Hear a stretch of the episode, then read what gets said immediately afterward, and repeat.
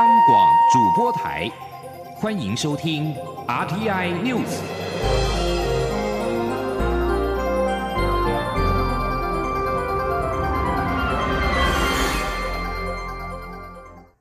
听众朋友您好，欢迎收听这节央广主播台提供给您的 RTI News，我是张顺祥。对于致力宣布取消主办今年的亚太经济合作会议高峰会，蔡英文总统今天表示遗憾。他希望透过亚太经合会成员的共同努力，采取补救措施，以呈现所有会员国过去一年努力的成果。总统也指示各部会透过部长级多边对话，推动我方的倡议，并且持续积极参与国际。央广记者欧阳梦平报道。由于国内政治危机尚未平息，今年的亚太经济合作会议主办国智利的总统皮涅拉宣布取消主办今年的 APEC 峰会以及第二十五届联合国气候变迁大会。蔡英文总统三十一号上午在总统府接见美国布鲁金斯研究院资深研究员普瑞哲时，对此结果表示遗憾。总统表示，他已经指示各部门持续透过部长级的多边对话，推动我方提出的倡议，仍要持续积极参与国际。总统说：“今天早上呢，我已经指示呃各部门，虽然峰会没有办法举办，但是这一次台湾所主张的合作倡议。”仍然应该透过部长级的多边对话来进行。那么，尤其是呃，在 APEC 长期推动的数位机会当中，呃，台湾更要展现实力，要做出贡献。那么，无论峰会是不是举办，那么台湾都必须要持续的积极的呃参与国际。总统并指出，APEC 是国际重要的经济对话平台，也是台湾所参与最重要的国际组织。我方呼吁，透过 APEC 成员的共同努力，能够采取补救措施，以呈现所有会员过去一年努力的成果。中央广播电台记者欧阳梦平在台北采访报道。智利宣布取消举办第二十七届亚太经合会的领袖会议，跟第二十五届联合国气候变化纲要公约缔约方的大会。外交部今天再次回应表示，我方了解到智利政府迫于国内情势不稳，才做出艰难决定，对此发展感到遗憾。接下来会持续跟智利以及亚太经合会的秘书处联系，密切的掌握后续发展。央广记者王兆坤的采访报道。外交部发言人欧江安表示，我方理解智利政府迫于国内情势不稳，才做出这个艰难决定，但对于取消会议的发展感到遗憾，希望智利国内情势能尽快恢复稳定。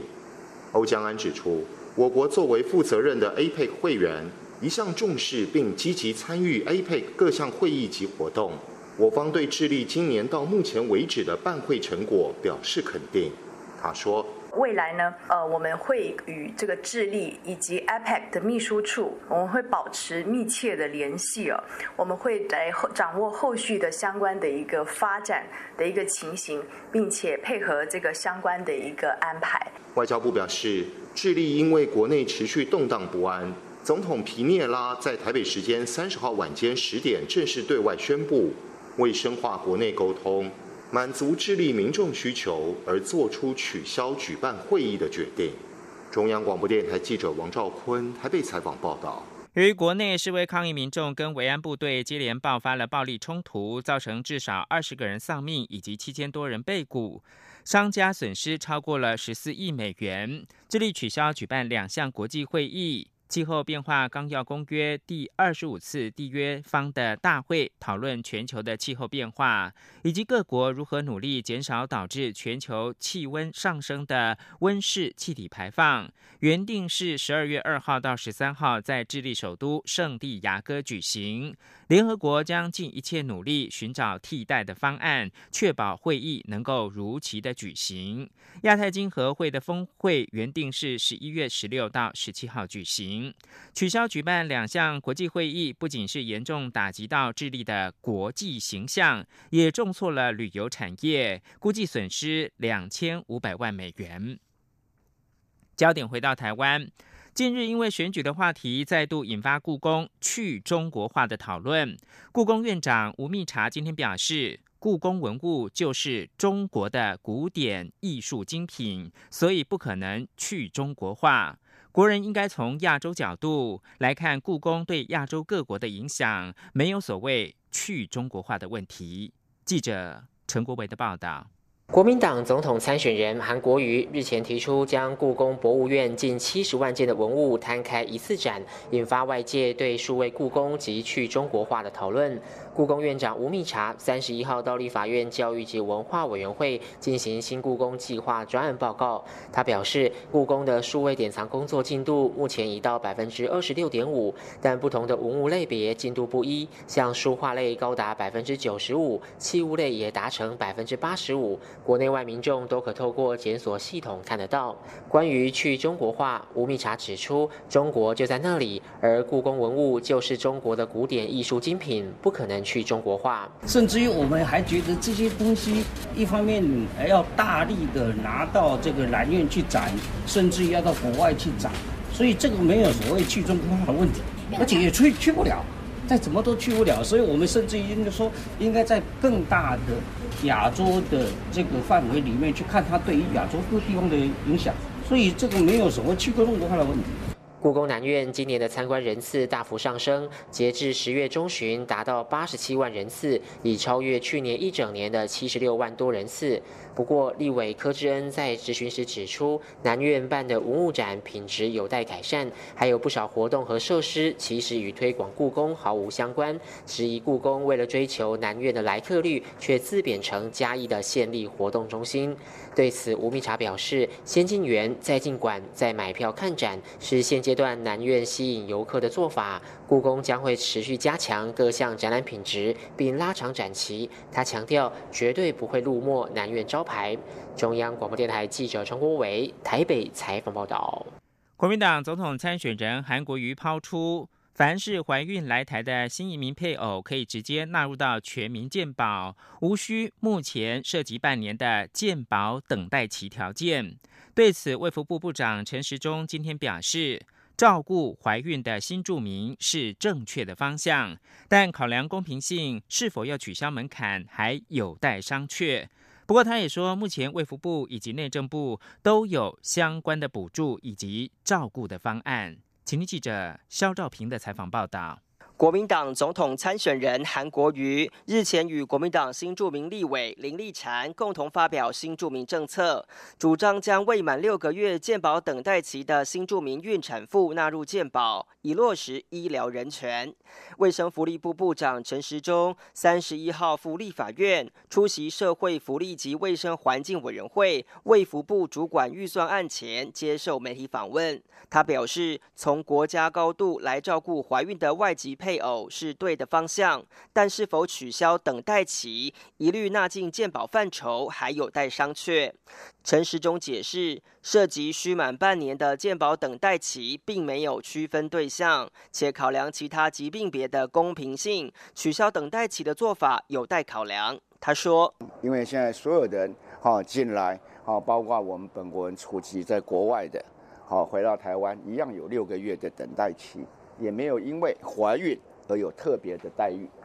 那如果对于怀孕有特别的待遇，那其他疾病别就会造成有一些不公平的地方。不过陈时中也说，针对这阶段已经怀孕的外配健康权益，政府分别从国民健康署的产检补助，以及透过内政部的新著名基金来加以保障。他说，我们有补助相关的产检。那对于呢，在这里面发生的一些伤害，或者有一些其他的需要的时候，我们有新住民基金会，好，新住民的基金来处理相关的问题。那目前相关的一些方式跟一些估算，已经在新住民的基金里面，好，可能十二月应该会讨论。陈时中强调。照顾涉及未满六个月的怀孕新住民是应该的，但是否要取消条件，提早用健保资源来照顾，还有待商榷。而为了保障还没有国民待遇的新住民权益，政府也已经透过相关补助及新住民基金来补足照顾。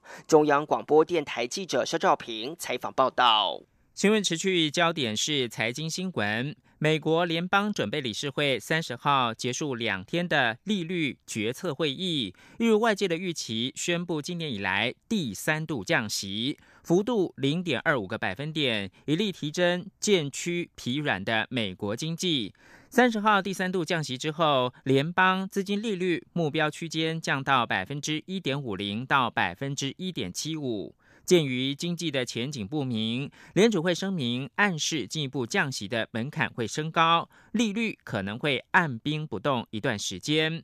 主张大幅降息的美国总统川普二十九号又在推特发文批评联准会搞不清楚状况。他说：“我们的潜能无限，却被联准会扯后腿。”美国联邦准备理事会三十号再次的宣布降息，不过由于一如市场的预期，亚洲主要股市包括了台北股市等，今天上涨的幅度都不大。市场认为，美国今年已经降息了三次，隐藏了对经济前景疑虑的危机，需要关注后续总数的经济变化。学者则是认为，面临到明年全球景气持续走下坡的疑虑，联准会以降息救市的手段，空间也会越来越小。请听记者陈林信宏报道。美国联准会去年升息四次，但美中贸易战使得投资人信心越来越脆弱，经济数据也逐渐走下坡。为支撑美国经济，联邦公开市场委员会 （FOMC） 从今年七月底开始进行预防性降息，九月和十月也都决议降息，短短四个月就降息三次。降息虽然为市场注入活水，美股四大指数也都以上涨阴应，但降息所隐藏的危机也让专家和学者忧心。专案投顾副董事长赖建成指出，美联准会一连三次降息，正验证美国经济正面临严峻考验。如果今年底前不再降息，从长期来看，反而对市场是正面；如果再降息，对全球股市反而形成压力。呃，接下来呢，包括了呃，从十一月初开始呢，有很多的总金数据将要公布。如果说这些数据呢，啊没有办法啊缴出比较亮眼的成绩单的话，呃，这个可能呢，啊对股市就会形成一个压力。所以呢，在 FED 啊降息如预期之后呢，后面呢，啊这个大家应该要特别去关注呢，啊就是一些总金数据的一个变化。正大金融系教授伊乃平也认为，美国联准会此次降息，反而让外界对于经济前景走下坡的疑虑越来越大。伊乃平说：“很多国家的股市都是历史新高嘛，当这个现象来临的时候，所谓衰经济衰退来临的时候，这股市一崩盘了，那这全球性的这种呃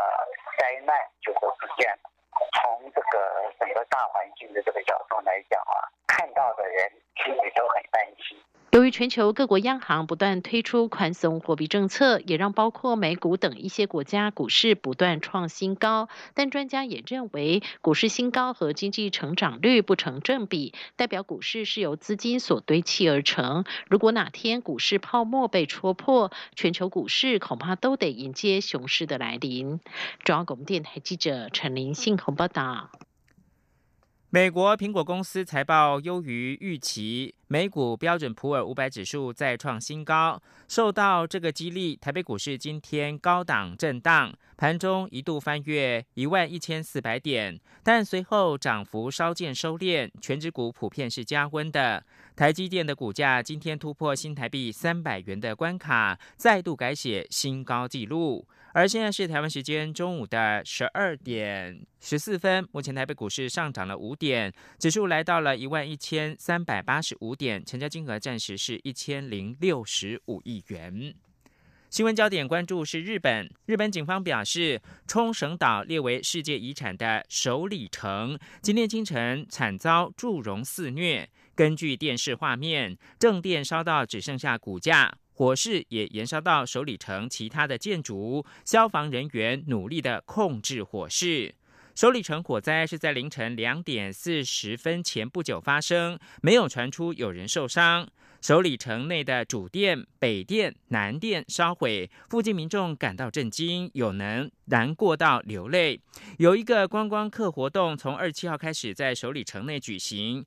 有些与活动相关的作业持续进行到今天的凌晨凌晨一点才结束，但不清楚呢，这是不是跟火灾有关？首里城是冲绳县的主要观光景点，历史可以追溯到琉球王国。琉球王国存在了四百五十年，直到一八七九年才被日本兼并。以上新闻由张顺祥编辑播报。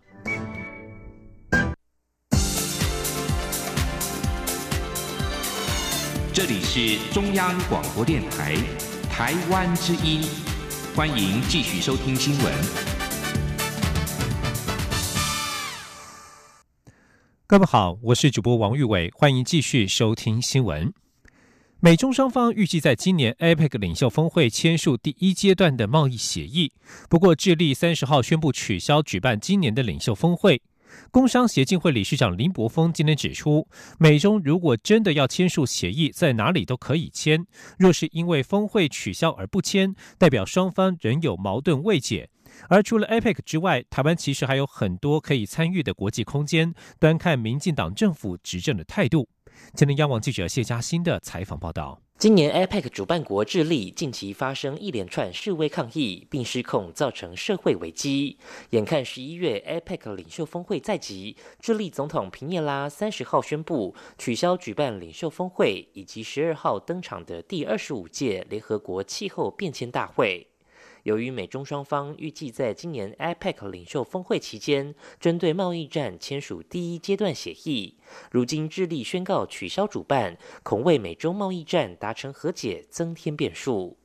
工商协进会理事长林柏峰三十一号受访指出，美中双方即便达成初步协议，因涉及范围小，只是短期的舒缓压力，难以根本性解决彼此的矛盾。而致力取消举办 APEC 领袖峰会，也不会成为美中谈判的变数。若因此而不签署协议，就显示彼此仍有原则性问题难以解决。他说：“给他们不签的理由了。如果真要签，他们还是可以签。不签，本来是讲了，讲了是有机会签，是签的题目小小一点。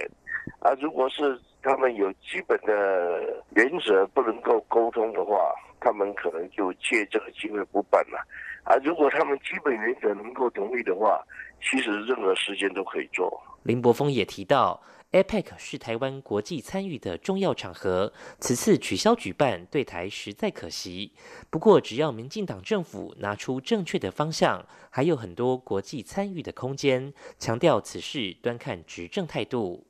经济部则表示，APEC 为我国参与国际活动的重要平台。过去一年，我国提出多项倡议，并与会员在贸易便捷化、服务业、包容性成长等领域共同合作。我方了解，智利政府迫于国内情势，做出这个艰难的决定，并期盼智利尽快恢复稳定。经济部指出，会与明年 APEC 主办国马来西亚保持密切合作，继续在 APEC 场域拓展与其他会员的经贸合作。中央广播电台记者谢嘉欣采访报道。致力取消举办今年的 APEC 峰会，台湾经济研究院国际事务处副处长周子清今天受访时指出，APEC 会议是台湾很重要的曝光机会。台积电创办人张忠谋原本有机会与美国总统川普会面，而台湾也有一些资讯科技的成果本来要在会中发表，所以这一次会议取消对台湾而言来说还是蛮可行的。太阳花学运在行政院遭到驱离一案，台北地方法院在昨天一审判决台北市警察局应赔偿新台币一百一十多万元。对此，国民党总统参选人韩国瑜竞选总部副执行长孙大千今天对此表达遗憾，他质疑未来是否抗议民众爱怎么做都可以，呼吁台北市政府应该支持北市警方提出上诉，力争是非，并且捍卫基层远警的尊严。今天，央网记者刘品熙的采访报道：前立委周尼安与多位民众，二零一四年参与太阳花学运，在行政院前静坐，遭台北市警局驱离，因此打国赔诉讼求偿。台北地方法院三十号一审判决，台北市警局应该赔偿新台币一百一十万多元。台北市警局表示尊重司法判决，将等到收到判决书后研究上诉。对此，国民党总统参选人韩国瑜竞选总部副执行长孙大千三十一号表示，他们对此表达强烈遗憾。他质疑未来抗议民众是不是爱怎么做，想要占领政府部门、瘫痪市民生活都可以。他呼吁台北市政府拿出勇气与担当，力挺台北市警局提出上诉。这不是要争蓝绿，而是争是非，捍卫基层远警应有的尊严。他说：“在这里，我们也要表达强烈的遗憾，请政府官员在这里告诉全国的人民，未来抗议的民众是不是爱怎么做就怎么做都可以。”未来抗议的民众是不是可以瘫痪市民跟国民日常的生活？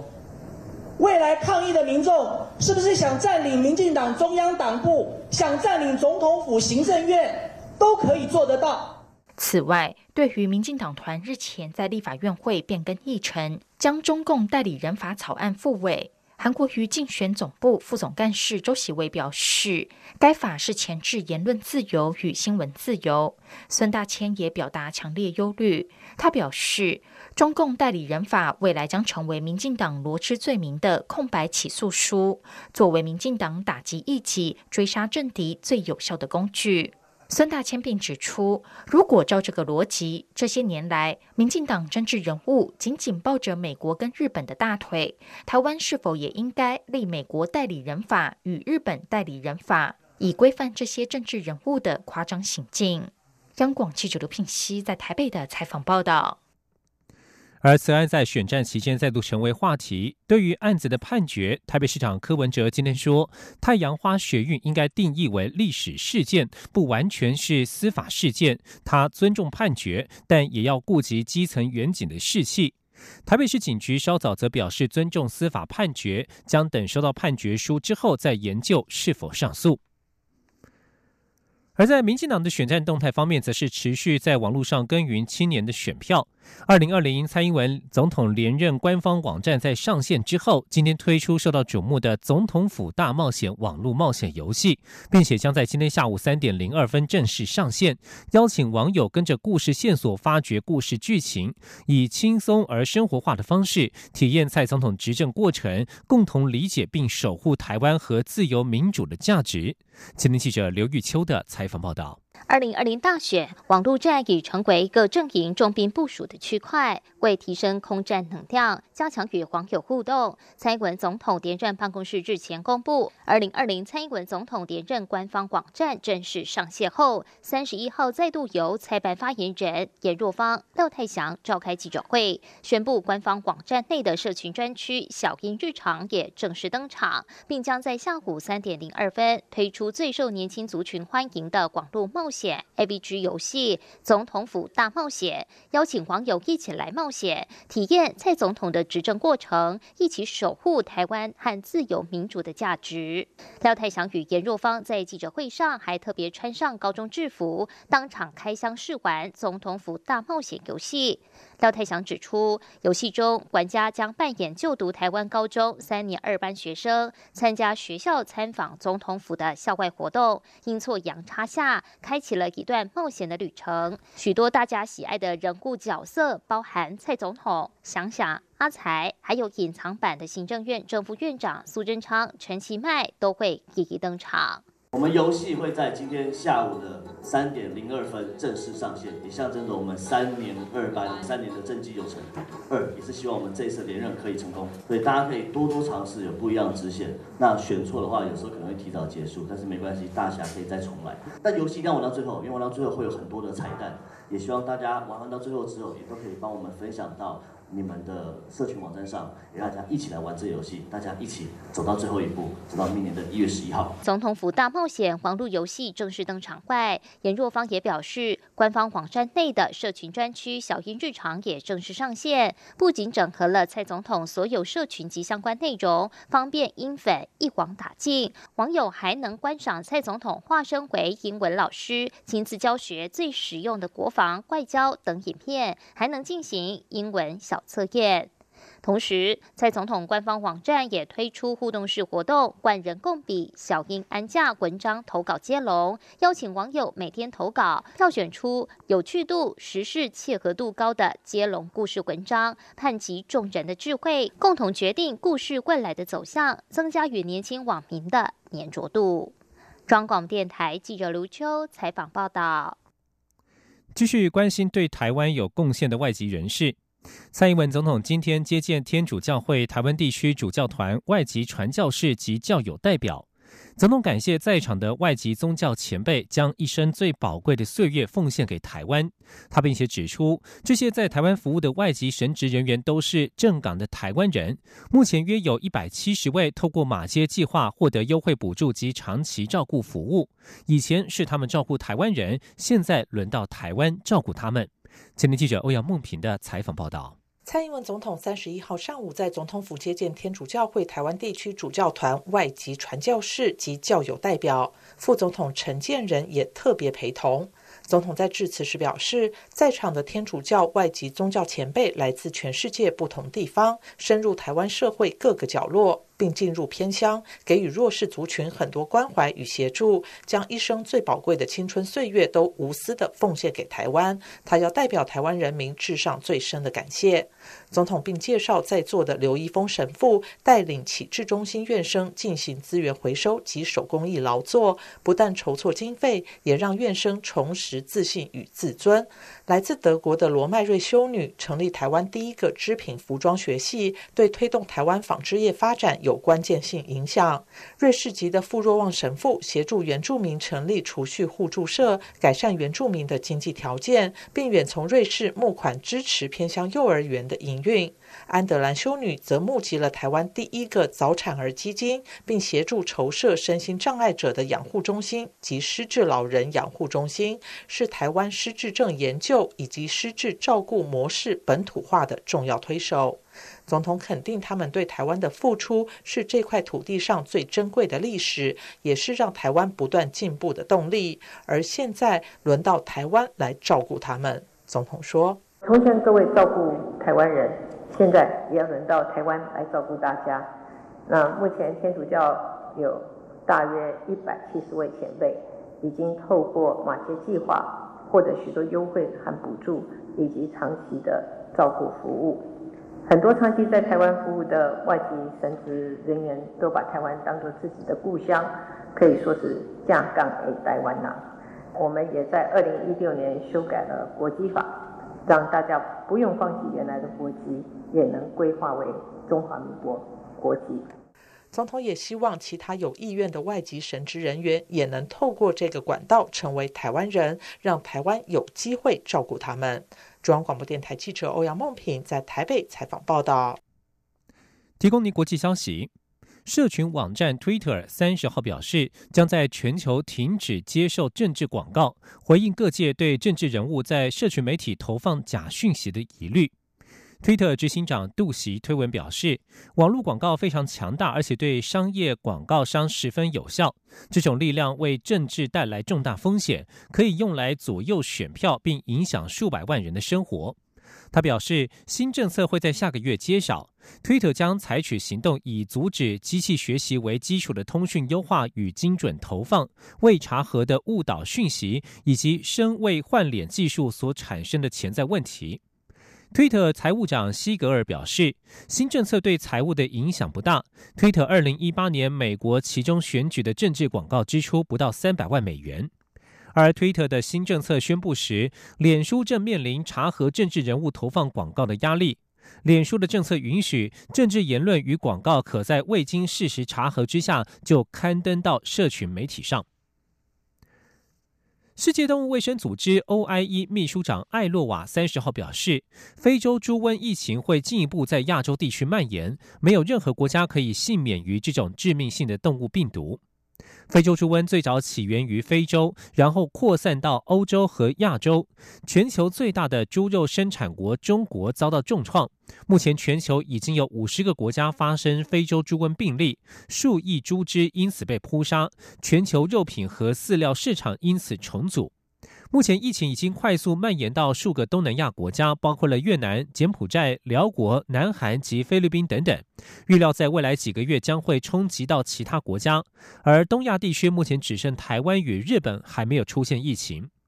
艾洛瓦接受路透社专访时表示，非洲猪瘟疫情短期内不会有改善，在受到感染的国家将会有更多疫情，而邻近国家则是处于高度风险，问题只在于何时会被感染。以上新闻是由王玉伟编辑播报，相关新闻内容欢迎上央广网站点选收听，我们的网址是 triple w 到 r t i 打 o r g 打 t w，这里是中央广播电台台湾之音。